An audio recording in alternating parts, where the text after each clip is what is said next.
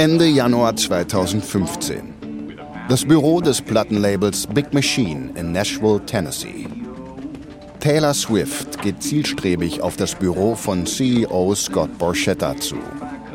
Sie ist lässig gekleidet in Jeans und T-Shirt, aber ihr Gesicht wirkt ernst. Borchetta bemerkt nicht, wie sie sein Büro betritt. Er steht an seinem Schreibtisch und wippt mit seinem dunklen Lockenkopf im Takt der Musik. Scott, wir müssen reden. Borchetta blickt auf und beginnt zu grinsen. Taylor, schön dich zu sehen. Ich habe mir gerade ein neues Demo-Tape angehört. Ziemlich gut. Swift lächelt angespannt. Sie ist nicht interessiert, heute über die Musik von anderen zu sprechen. Sie setzt sich auf einen Stuhl. Borchetta zwirbelt seinen Schnurrbart beim Sprechen. Aber es ist kein Shake It Off, oder? Swifts Song Shake It Off wurde dieses Jahr dreimal für den Grammy nominiert, unter anderem für die beste Pop-Performance. Mit dem Song hat sie auch mit ihrem Country-Sound gebrochen. Keine sanfte Akustikgitarre mehr, keine Geigen. Shake It Off ist voller Bläser und harter Kanten. Wie ihre Musik, so verändert auch sie sich. Sie ist nicht mehr der fügsame Wannabe, der sie vor zehn Jahren war, als Borchetta sie entdeckte. Taylor ist erwachsen geworden und will ihr Schicksal selbst in die Hand nehmen. Der Wechsel zu Pop hat sich für uns wirklich gelohnt. Ja, genau. Unter anderem deshalb wollte ich mit dir sprechen. Sie musste mit Borchetta kämpfen, um vom Country zum Pop zu wechseln. Aber jetzt ist sie hier, um übers Geschäft zu reden. Bei all dem Erfolg, den wir haben, wollte ich die Möglichkeit ansprechen, meine Originale zurückzubekommen. Borchetta setzt den Kopfhörer ab, richtet sich auf und sieht sie mit ernster Miene an. Master sind die Originalkopien der Werke eines Künstlers. Wem die Masteraufnahmen gehören, dem gehören auch die sehr lukrativen Urheberrechte, die mit ihnen verbunden sind. Taylor, ich bin der Eigentümer deiner Master. So haben wir es vereinbart, als du deinen Vertrag unterschrieben hast. Swift beißt die Zähne zusammen. Sie hat Borchetta die Kontrolle über ihre Master überlassen, als sie gerade einmal 15 Jahre alt war und keine Erfahrung in der Plattenindustrie hatte. Sie hat sich nicht um einen Anwalt gekümmert. Sie hat sich auf ihren Vater verlassen und jetzt bereut sie diese Entscheidung. Ich weiß, aber diese Songs bedeuten mir einfach so viel. Was müsste ich tun, um sie zurückzubekommen? Borchetta überlegt einen Moment. Swifts Vertrag mit Big Machine läuft bald aus. Sie schuldet ihnen noch ein Album und dann ist sie frei. Sie bringt seinem Label das meiste Geld, mit Abstand. Er hat Big Machine um sie herum aufgebaut und er will sie so lange wie möglich dort behalten. Wie wäre es damit? Du bekommst die Chance, dir die Master zurückzuverdienen. Swift beugt sich vor. Sie stützt ihre schlanken Arme auf die Knie. Ihre blauen Augen nehmen Borchetta in den Fokus. Big Machine hat mit ihr hunderte Millionen verdient. So schwer kann das gar nicht sein, ihre Master zurückzubekommen. Als Gegenleistung für jedes neue Album, das du bei uns machst, erhältst du die Kontrolle über ein altes Album zurück. Swift fühlt sich, als hätte sie einen Schlag in die Magengrube bekommen. Sie hört das Blut in ihren Ohren rauschen. Ihre schwache Position wird ihr plötzlich kristallklar. Diese Vereinbarung würde sie für immer an Big Machine binden. Schlimm genug, wenn sie sich nur mit Borchetta anlegen müsste. Aber was sie nicht weiß, jemand anderes hat Interesse an ihren Mastern. Kein anderer Künstler, kein anderes Label. Nein, es ist Scooter Brown. Manager von Justin Bieber, Ariana Grande und Kanye West. Brown ist der berühmteste Manager der Welt. Und das ist er nicht, weil er so nett ist. Swifts Kampf um ihre Master wird nicht nur ein Ringen um etwas, von dem sie glaubt, dass es ihr gehört. Es wird viel mehr als das sein. Sie wird eine schmerzhafte, kostspielige Schlacht führen, die das Musikgeschäft für immer verändern wird.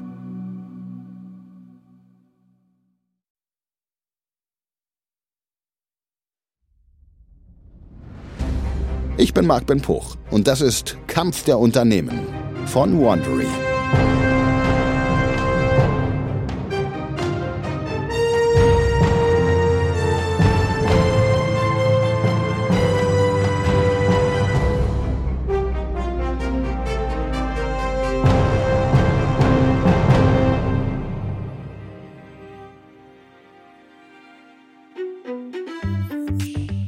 Taylor Swift ist eine der größten Pop-Ikonen des 21. Jahrhunderts. Seit sie als Teenager von Borchetta entdeckt wurde, hat sich Swift zum meistverkauften Künstlerin ihrer Generation entwickelt. Sie hat weltweit mehr als 114 Millionen Alben verkauft und verfügt über ein Vermögen von geschätzt mehr als 550 Millionen Euro. Scooter Brown ist der beste Musikmanager der Welt und einer der wenigen, die es geschafft haben, selbst eine Berühmtheit zu werden. Die Schlacht zwischen Taylor Swift und Scooter Brown steht stellvertretend für die erbitterten Kämpfe um Eigentumsrechte, die sich derzeit in der gesamten Musikbranche abspielen. Der Kampf wird vor allem in Meetingräumen geführt, aber Swift mobilisiert auch ihre Fans in den sozialen Medien. Es ist nicht nur ein Kampf um einen knapp 300 Millionen Euro schweren Katalog zwischen dem mächtigen Popstar und einem Manager. Es ist ein Kampf, der das Potenzial hat, das gesamte Geschäftsmodell der Musikindustrie umzukrempeln. Mächtige Player schlagen sich auf die eine oder die andere Seite. Dies ist die erste Folge. Die Außenseite. November 2004. Nashville. Die junge Taylor Swift streicht ihr blondes, lockiges Haar hinter die Ohren und räuspert sich. Sie ist erst 15, sieht aber älter aus. Ihre stechend blauen Augen sind auf ihre Gitarre gerichtet. Das ist der wichtigste Auftritt in ihrem bisherigen Leben. Sie muss alles richtig machen. Ich hoffe, es gefällt Ihnen. Ich habe wirklich hart daran gearbeitet. Swift schlägt ihren ersten Akkord an und beginnt zu singen. Aber sie ist nicht in einem schwach beleuchteten Nachtclub oder in einer der Karaoke-Bars, in denen sie als Kind aufgetreten ist. Nein, heute ist sie in einem Büro der Universal Music Group. Ihr gegenüber sitzt Scott Borchetta. Er ist ein Plattenproduzent in seinen frühen 40ern. Er hat eine respektable Karriere hinter sich, aber keine großen Hits. Nichtsdestotrotz es ist eine große Sache für Swift, sich mit jemandem von Universal zu treffen. Die Texte sind ehrlich und offen. Und für einen Teenager sind sie erstaunlich gut geschrieben. Swift hat sich einen Namen gemacht, seitdem sie von Pennsylvania nach Nashville gezogen ist. Sie will ein Star sein. Jetzt. Borchetta applaudiert. Swifts Mutter strahlt ihre Tochter an. Sie ist als Unterstützung mitgekommen das war großartig. Einfach großartig. Mit wem hast du das zusammen geschrieben? Danke. Oh, das war alles ich. Borchetta zieht die Augenbrauen hoch. Er hatte angenommen, dass einer von Swifts erfahreneren Kollegen ihr geholfen hat. Gutes Songwriting ist der Schlüssel zum Erfolg in der Country-Musik. Er ist neugierig. Wow, sehr beeindruckend. Und spielst du außer Gitarre noch andere Instrumente? Ja, ich spiele Klavier, Ukulele und Banjo. Borchetta nickt. Ein weiterer Pluspunkt für Swift. Er schaut sie genau an. Zum ersten Mal hat er von ihr gehört, als er ihr Demo geschickt bekommen hat. Zusammen mit der Musik enthielt das Paket ein Bild von Swift, wie sie in einem Abercrombie Fitch Katalog modelt. Sie hält darauf eine Gitarre in der Hand und wischt sich eine Träne ab. Sie sieht aus, wie man sich eine junge Amerikanerin vorstellt. Ja, denkt Borchetta. Sie ist das rundum sorglos Country-Paket. Er denkt eine Sekunde lang nach. Teenager sind keine Stars in der Country-Musik. Geschweige denn Mädchen. Die meisten Zuhörer sind viel älter, die meisten sind Männer.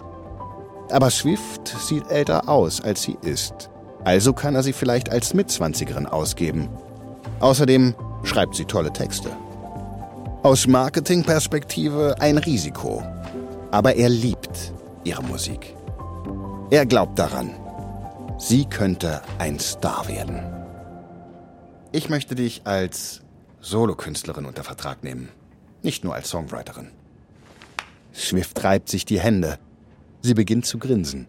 Das ist genau das, worauf sie gehofft hat. Aber Borchetta ist noch nicht fertig. Aber ich will dich nicht bei Universal unter Vertrag nehmen.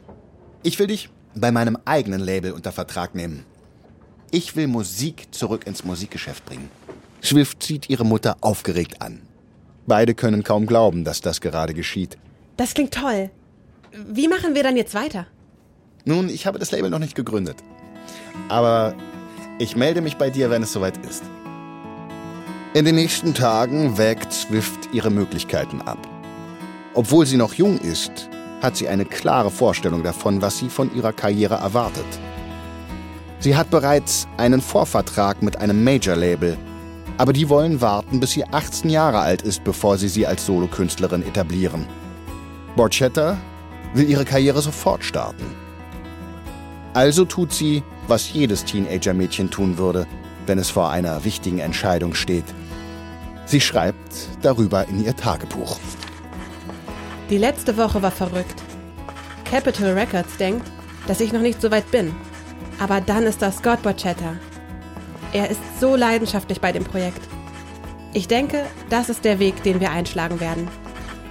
Ich will mich mit Leuten umgeben, die mit Leidenschaft dabei sind. Hi Scott, ich bin's, Taylor. Ich wollte dir nur sagen, dass ich mich entschieden habe. Ich bin dabei. Ich warte, bis du soweit bist. Sie windet sich aus ihrem alten Vertrag und Borchetta gründet offiziell sein eigenes Label, Big Machine.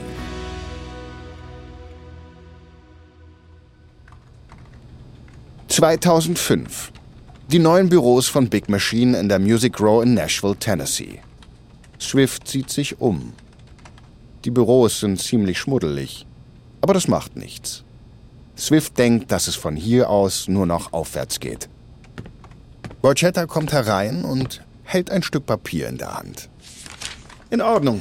Hier ist der Vertrag. Schau. Der Vertrag geht über sechs Alben. Swift sieht ihre Eltern an. Sie strahlt. Ihr Traum ist wahr geworden. Ihre Mutter lächelt ermutigend zurück. Ihr Vater beugt sich vor, um das Kleingedruckte im Vertrag zu lesen.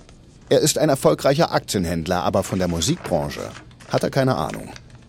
Und dieser Teil hier? Was bedeutet das?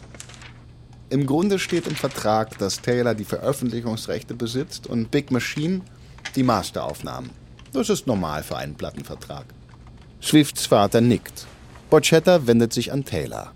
Wir freuen uns auf die Zusammenarbeit mit dir, Taylor. Ich werde zu dir stehen. Wir machen das zusammen und wir werden dich zum Star machen. Vielen Dank, Scott. Es ist so toll, bei einem Label zu sein, dem die Musik genauso viel bedeutet wie mir. Swift strahlt ihren Vater an.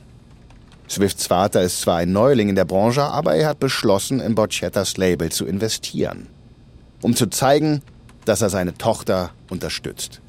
Für sein kleines Mädchen tut er alles. Das sind die Konditionen für meine Investition. 130.000 Dollar für 3% Zinsen. Genau, da steht's. Also können wir loslegen? Wir sind startklar. Taylor? Swift hebt den Stift hoch. Los geht's. Es ist der glücklichste Moment in Swifts Leben. Wie sollte sie wissen, dass diese Unterschrift auch Grund für so viel Schmerz und Demütigung werden würde? In den 90er Jahren begann Prince damit, sich Sklave ins Gesicht zu schreiben, um dagegen zu protestieren, dass seine Master seinem Label gehörten. Er sagte einmal, wenn du deine Master nicht besitzt, besitzen sie dich. Prince war nur einer der Künstler, die die Eigentumsrechte an ihren Werken einforderten. Doch trotz des Aufruhrs war es immer noch üblich, dass die Plattenfirmen die Rechte an den Mastern besaßen. Die Labels bestehen darauf, dass der Besitz der Master ein wesentlicher Bestandteil ihres Geschäftsmodells ist. Sie gehen ein großes Risiko ein, indem sie Geld in die Entwicklung eines neuen Künstlers stecken, der es vielleicht nie schaffen wird. Die Masteraufnahmen sind wie eine Versicherung gegen dieses Risiko. Wenn das Label mit einem Künstler Geld verliert, kann es das mit den Masteraufnahmen eines großen Stars ausgleichen und die Musik für Fernsehsendungen, Filme oder Werbespots lizenzieren. Als Gegenleistung für die Überlassung der Rechte an den Mastern gibt das Label den Künstlern einen Vorschuss. Mit diesen Vorschüssen werden die Studios, die Werbung und alle anderen Kosten im Zusammenhang mit der Aufnahme des Albums bezahlt. Gerade am Anfang ihrer Karriere fehlt den meisten Künstlern das Geld für solche Ausgaben.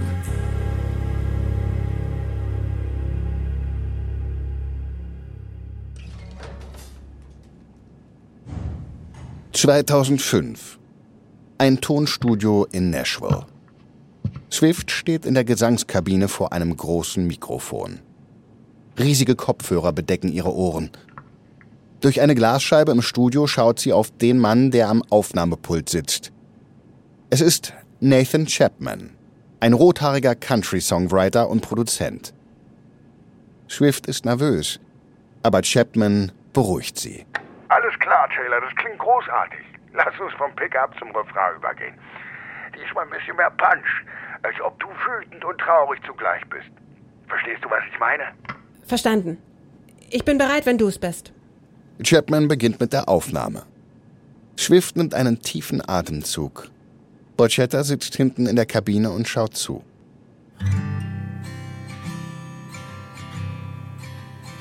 Dieser Song wird ihre erste Single.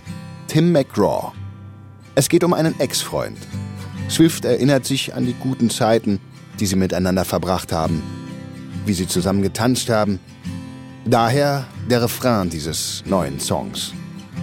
Swift singt es mit einer Mischung aus Zärtlichkeit und Sehnsucht in ihrer Stimme. Eine perfekte Mischung voller Nostalgie für eine verflossene Liebe. Ihre seitenweichen Harmonien sind klassischer Country, genau wie die einfache Akustikgitarre. Swift beendet ihren Take. Borchetta schiebt sich an Chapman vorbei und setzt sich in der Kabine ans Mikrofon. Das ist großartig, Taylor. Das hier ist die Debütsingle. Ich weiß, du willst sie When You Think Tim McGraw nennen, aber ich denke, einfach nur Tim McGraw wäre besser. Das ist eingängiger für die Radiosender. Klar, Scott, was immer du für das Beste hältst. Das ist ein Geniestreich seinerseits. Das Radio ist entscheidend für den Erfolg von Country-Musik. Durch die Erwähnung eines Country-Superstars hofft Borchetta, dass die Leute den Song hören und sich fragen, wer ist diese neue Künstlerin mit einem Song namens Tim McGraw? Und Borchetta hat noch einen weiteren Trick in petto, um Taylor den Durchbruch beim Country-Publikum zu ermöglichen. 2006. Nachts in Nashvilles berühmt-berüchtigter Music Row, dem Zentrum der Musikindustrie der Stadt, wo sich im Umkreis weniger Häuserblöcke, Labels und Veranstaltungsorte befinden. Taylor Swift steht für ihren ersten großen Fernsehfilm vor der Kamera. Sie ist bei GAC Family, einem auf Country spezialisierten Fernsehsender. Ein Visagist trägt ein letztes Mal Puder auf ihre Wangen auf. Neonlichter und Werbetafeln erleuchten im Hintergrund den dunklen Himmel. Ihre blonden Locken wehen im Wind. Licht, Kamera, Action! Denn einen Plattenvertrag zu bekommen, bedeutet das zu tun, was ich tun will. Vom Regiemonitor aus sieht Swift eher nach Dolly Parton als nach Popprinzessin aus. Sie hat lange blonde Locken und rosa Wangen. Sie spricht mit einem erstaunlich überzeugenden Südstaaten-Akzent. Auf dem Bildschirm ist in ihren Augen ein Feuer zu sehen, das kaum zu ihrem jungen Alter passt. Vieles an ihrem Image ist Make-up und Bühnenzauber. Aber eines ist echt und klar zu erkennen. Ihr Ehrgeiz. Das Beste daran, einen Plattenvertrag zu bekommen, war, dass es nicht nur ein Plattenvertrag war. Es war der richtige Vertrag für mich. Ich bin einfach so dankbar, dass ich den richtigen bekommen habe und dass ich mit Leuten zusammen bin, die an mich glauben. Swift entspannt sich. Das Team macht sich für eine weitere Aufnahme bereit. Borchetta will Swifts Geschichte als authentische Country-Künstlerin verkaufen, indem er den Film in Nashville drehen lässt. Der Hochburg der Country-Musik in den USA. Ich liebe den Aufnahmeprozess, weil ich gerne singe. Und im Studio habe ich die Möglichkeit, jedes einzelne Wort genau so aufzunehmen, wie es sein muss, um perfekt zu sein. Und ich bin eine Perfektionistin. Die Wahrheit ist, dass Swifts Karriere weit weg von Nashville begonnen hat. Sie ist auf einer Weihnachtsbaumfarm in Pennsylvania im Osten der USA aufgewachsen. Dennoch hat sie die Country-Sängerinnen bewundert, die sie als Kind gehört hat. Sie hat die Musik von Shania Twain und Faith Hill regelrecht verschlungen. Ihr Talent hat sie schließlich zum Musiktheater gebracht und dann zum Karaoke. Bald durfte sie die Nationalhymne bei Sportveranstaltungen und anderen großen Events singen und sehr schnell wurde ihr klar, dass sie gerne Country-Sängerin werden wollte. Als Elfjährige ist sie zu jedem Label gegangen und hat nach einem Plattenvertrag gefragt. Als keiner zustande kam, drängte sie ihre Eltern nach Nashville zu ziehen, damit sie ihren Traum ernsthaft verfolgen konnte. Ihre Eltern haben schließlich nachgegeben. Und die ganze Familie ist nach Tennessee gezogen, in den Süden der Vereinigten Staaten. Swift verbringt den Sommer 2006 im Büro von Big Machine und verschickt Kopien ihrer neuen Platte an die Radiosender. Sie ist bereit, ihr Debütalbum auf den Markt zu bringen, mit all den Hoffnungen und Träumen, die damit verbunden sind. Manche Debütalben gehen steil durch die Decke. Die meisten aber stürzen erbärmlich ab.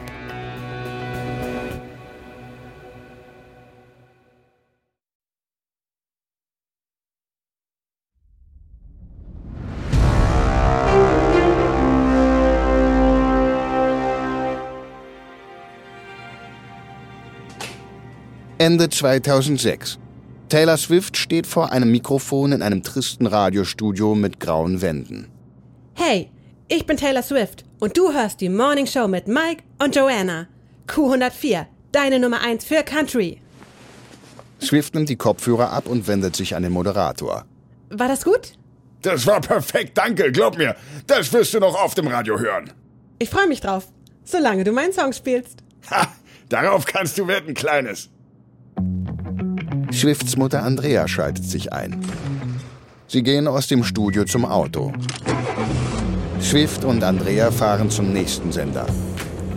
Trotz Swifts Promo-Offensive im Radio verkauft sich ihr Debütalbum in der ersten Woche nur 39.000 Mal. Aber Swift gibt nicht auf. Nein, sie setzt noch einen drauf.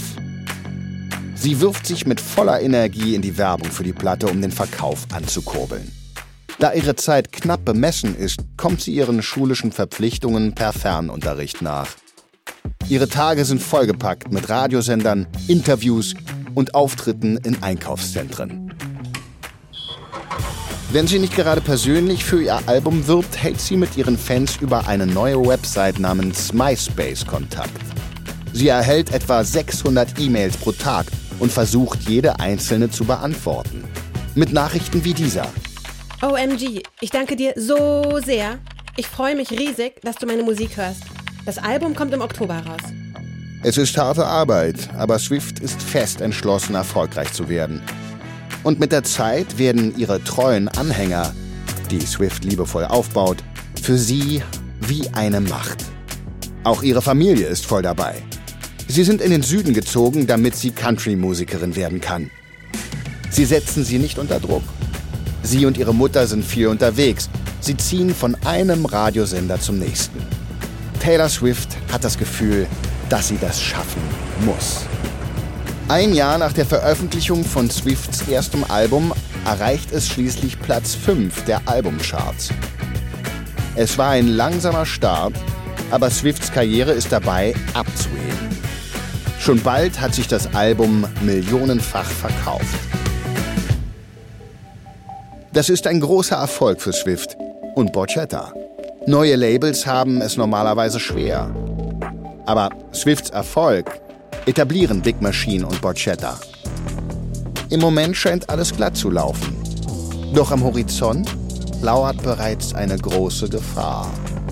Der Mann, der eines Tages versuchen wird, Taylor Swifts gesamtes Imperium an sich zu reißen. Ob sie will oder nicht.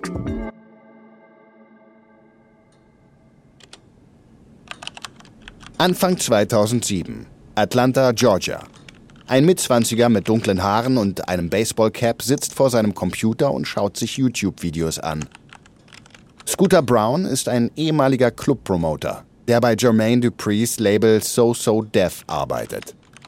Er recherchiert für einen Künstler des Labels, als ihm ein Video vorgeschlagen wird, das seine Aufmerksamkeit erregt.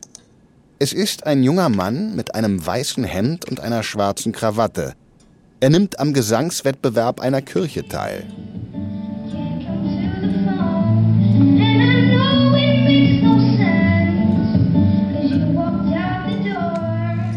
Brown lehnt sich näher heran.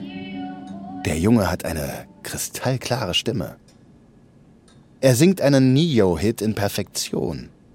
Aber es ist der Gesangsstil des Jungen, der Browns Aufmerksamkeit erregt.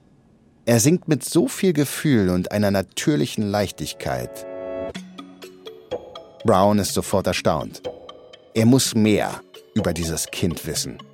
Der Junge hat Talent. Also nimmt er Kontakt zu diesem jungen Mann auf. Sein Name? Justin Bieber. Brown holt Bieber und seine Mutter nach Atlanta. Brown beschließt, sein Manager zu werden. Und wie Swift wird auch Bieber bald ein Teenie-Star sein. Und ihre Wege werden sich unter unwahrscheinlichsten Umständen kreuzen.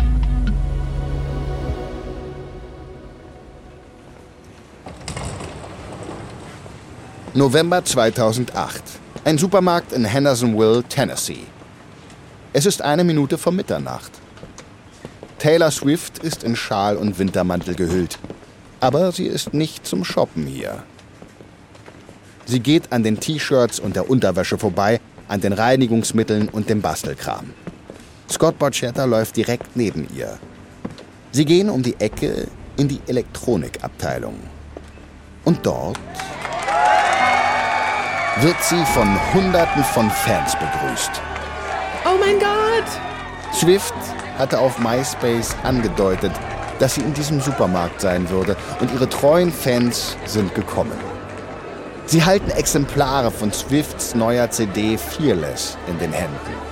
Das Cover zeigt ihr Gesicht im Profil mit ihrem blonden Haar, das wie ein Heiligenschein um sie herum weht. Taylor, Taylor, kannst du meine CD unterschreiben? Na klar. Swift geht von Fan zu Fan und umarmt die lächelnden Teenager. Die meisten von ihnen sind Mädchen. Einige von ihnen sind mit ihren Eltern da. In Scharen sind sie ihren Teenie-Herzschmerz-Songs verfallen. Es hilft, dass Swifts Texte keine Schimpfwörter enthalten. Die Eltern sind froh, dass ihre Kinder Swift hören. Vielen Dank, dass ihr für mich da seid und dass ihr meine zweite CD gekauft habt. Ich liebe euch. Fearless ist ein Riesenerfolg. Auch dank der Hitsingle Love Story verkauft sich das Album fast 600.000 Mal in der ersten Woche. Viel mehr als ihre erste Platte. Swift hat sich über MySpace, Radiointerviews und persönliche Auftritte eine treue Fangemeinde aufgebaut. Und jetzt zahlt sich das aus. Sie ist ein echter Country-Star. Sie füllt Arenen. Aber abgesehen von Teenagern und Country-Fans kennen viele Leute Swift immer noch nicht. Und dann passiert etwas, das ihren Bekanntheitsgrad explodieren lässt.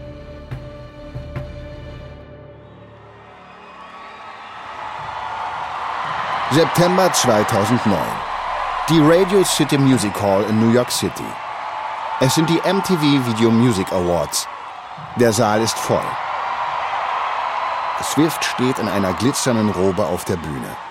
Ihr Haar ist in einer schicken Hochsteckfrisur gestylt. Sie hat gerade den Preis für das Best Female Video für You Belong With Me gewonnen. Das ist wirklich groß. Sie ist die erste Country-Künstlerin, die einen Video Music Award gewinnt. In ihrer rechten Hand hält sie die Trophäe, in ihrer linken das Mikrofon. Vielen Dank. Ich habe immer davon geträumt, wie es wäre, eines Tages einen dieser Preise zu gewinnen. Aber ich hätte nie gedacht, dass es passieren würde. Ich singe Country-Musik. Also vielen Dank, dass ihr mir die Chance gebt, einen VMA Award zu gewinnen. In diesem Moment springt der Rapper Kanye West von seinem Platz in der ersten Reihe auf die Bühne. Sein schwarzes Leder-T-Shirt ist bis zum Bauchnabel offen und er trägt eine riesige Pilotensonnenbrille. Er schnappt sich das Mikrofon von Swift. Yo, Taylor, ich freue mich wirklich für dich. Ich lasse dich ausreden. Swift streicht sich die Haare hinters Ohr. Sie weiß nicht, worauf das hinausläuft. Dann zeigt West ins Publikum und macht weiter. Aber Beyoncé hatte eines der besten Videos aller Zeiten. Jetzt schaut Beyoncé verwirrt. Sie war in der gleichen Kategorie nominiert wie Swift. Swift steht immer noch auf der Bühne. Ihr Gesicht verzieht sich zu einer verwirrten Grimasse. Eines der besten Videos aller Zeiten. Dann zuckt er mit den Schultern und gibt das Mikrofon wieder an Swift zurück. Ihr steht der Mund vor Schreck offen. Die Menge beginnt zu buhen. Jedwedes Lächeln ist aus ihrem Gesicht gewichen. MTV schaltet in die Werbung. Die neun Millionen Zuschauer der Awardverleihung sind fassungslos. Swift ist entsetzt. Sie glaubt, dass das Publikum denkt, sie hätte den Preis nicht verdient, dass dieser Moment ihre Karriere zerstört. Sie geht hinter die Bühne und weint. Dann reißt sie sich zusammen. In fünf Minuten muss sie auftreten. Aber Swift ist Profi. Ihr Auftritt verläuft reibungslos. Und obwohl sich West später entschuldigt, sorgt das Fiasko für Schlagzeilen. Sogar Präsident Obama äußert sich zu dem Vorfall und nennt den Rapper einen Trottel. Für Swift ist es ein entscheidender Moment in ihrer Karriere.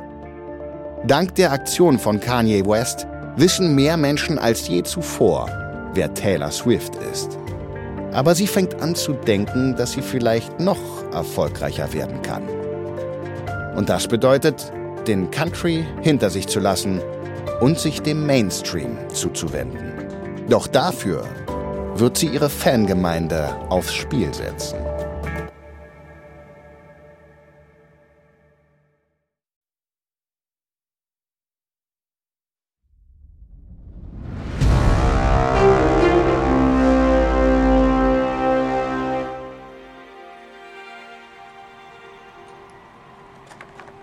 Juni 2010. Foxborough. Swift ist hinter der Bühne in ihrer Garderobe und bereitet sich auf die Show vor. Sie war ständig auf Tournee und hat vor ausverkauften Arenen gespielt. Mittlerweile ist Swift ein waschechter Star. Herein kommt ein 16-Jähriger aus Kanada mit langen Haaren, die ihm über die Stirn fallen. Teenager-Mädchen lieben ihn. Und er ist Taylors Vorgruppe. Hey Taylor, schön dich wiederzusehen. Justin, vielen Dank, dass du gespielt hast. Justin Bieber. Der Junge, den Scooter Brown bei dem Kirchenwettbewerb singen sah. Anfang des Jahres veröffentlichte er den Hit Baby. Er macht klassischen Pop. Swift hat ein neues Pop-Country-Album mit dem Titel Speak Now aufgenommen. Sie bewegt sich in Richtung Pop. Und das ist einer der Gründe, warum sie Bieber mit auf Tournee nehmen wollte. Taylor, ich will dir Scooter vorstellen, meinen Manager. Scooter Brown reicht Taylor Swift die Hand. Er hat eine kräftige Statur, ein kantiges Kinn und einen kurzen, dunklen Bart. Hey Taylor, schön dich kennenzulernen. In diesem Moment taucht ein vertrautes Gesicht in der Tür auf. Scotty! Es ist Scott Borchetta. Swift springt auf und umarmt ihn herzlich. Borchetta wendet sich an Brown. Scooter, ich habe schon viel von dir gehört. Ich bin Scott. Schön, dich kennenzulernen. Während Bieber und Swift sich unterhalten, kommen auch Brown und Borchetta ins Gespräch. In Brown sieht Borchetta eine jüngere Version von sich selbst. Einen, der ehrgeizig ist, der groß rauskommen will. Brown ist noch keine 30 Jahre alt, trotzdem ist er mehr als nur ein Manager. Er hat gerade einen Risikokapitalfonds gegründet, um in Start-ups zu investieren. Brown ist ein Geschäftsmann. Und dieses Treffen wird der Beginn einer sehr wichtigen Beziehung zu Borchetta sein. Eine, die Swift auf Kriegsfuß stellt. Oktober 2010. Taylor Swift hat gerade ihr drittes Album veröffentlicht und es ist ein Hit. Auch wenn CD-Verkäufe insgesamt zurückgehen, hat Swift in fünf Jahren mehr als 20 Millionen Alben verkauft. Mehr als jeder andere Musiker in diesem Zeitraum. Sie ist noch keine 21 Jahre alt, aber verdient bereits knapp 45 Millionen Euro im Jahr. Aber als es an der Zeit ist, an ihrem vierten Album zu arbeiten, gibt sie sich nicht zufrieden. Swift würde gerne noch mehr Pop machen. Nicht nur Pop-Country. Sie will puren Pop. Es ist Zeit für sie, als Künstlerin zu wachsen. Und sie möchte ein noch viel größeres Publikum erreichen. Sie weiß, dass ihre Country-Musik-Fans ihr treu sind.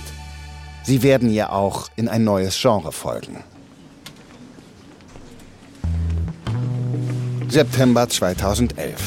Ein Aufnahmestudio in Nashville. Borchetta sitzt mit Swift und ihrem langjährigen Mitarbeiter Nathan Chapman zusammen. Borchetta ist hier, um sich einen neuen Song anzuhören, den Swift und Chapman geschrieben haben. Borchetta lehnt sich gegen die Wand und nickt im Takt. Swift und Chapman schauen nervös zu. Sie haben den Song noch niemandem vorgespielt. Das Lied endet. Borchetta hebt den Kopf und spricht. Brillant. Tolle Melodie. Aber wie er aufgenommen wurde, die Produktion passt einfach nicht dazu. Äh, was meinst du? Es muss poppiger werden. Swift nickt. Sie weiß, dass er recht hat. Sie vertraut auf Borchettas Gehör. Versuchen wir es nochmal. Swift macht sich wieder an die Arbeit. Ein paar Tage später spielt sie Borchetta den Song noch einmal vor. Er findet die neue Version noch schlechter. Swift atmet tief aus. Es funktioniert einfach nicht. Sie will einen Pop-Sound. Sie hat so viele Hits mit Chapman geschrieben. Er ist ein richtig guter Country-Produzent. Aber Pop kann er nicht.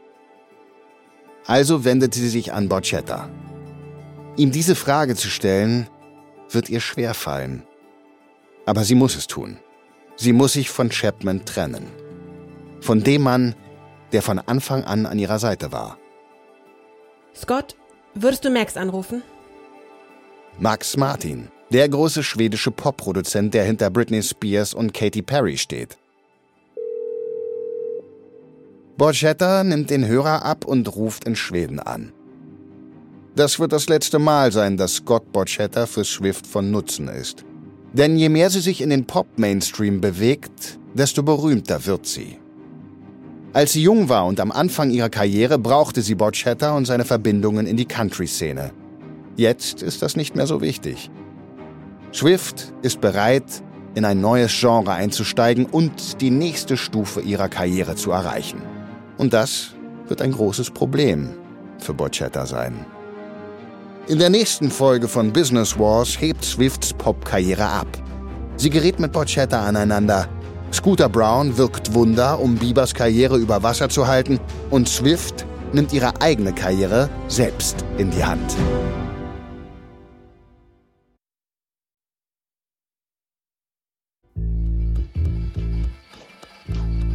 Das war Folge 1 von Kampf der Unternehmen.